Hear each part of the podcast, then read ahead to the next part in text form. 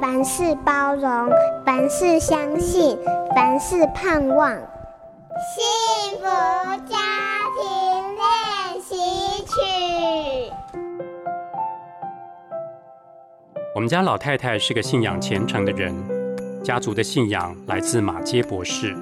我外曾祖父是马街的学生，也是他案例的第一批牧师。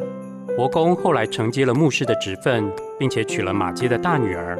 外公自牛津学堂，也就是现在的淡江中学毕业后，赴日本就读同志社大学。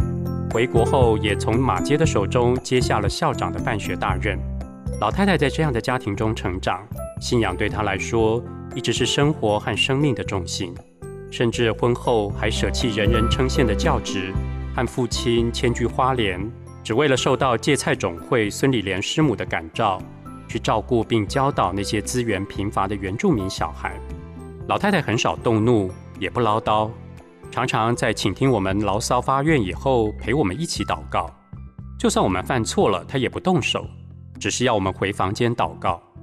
她说：“你跟上帝认罪，他饶恕你，我也会原谅你。”她用这种信仰化的教养方式。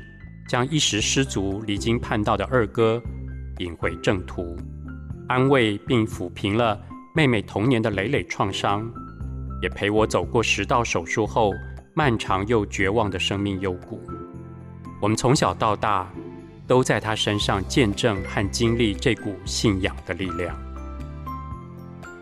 从故事和生活思考人生，我是为小朋友说故事的阿达叔叔刘清燕。本节目由好家庭联播网、台北 Bravo FM 九一点三、台中古典音乐台 FM 九七点七制作播出。幸福家庭值得努力，让爱永不止息。大义建设关心您。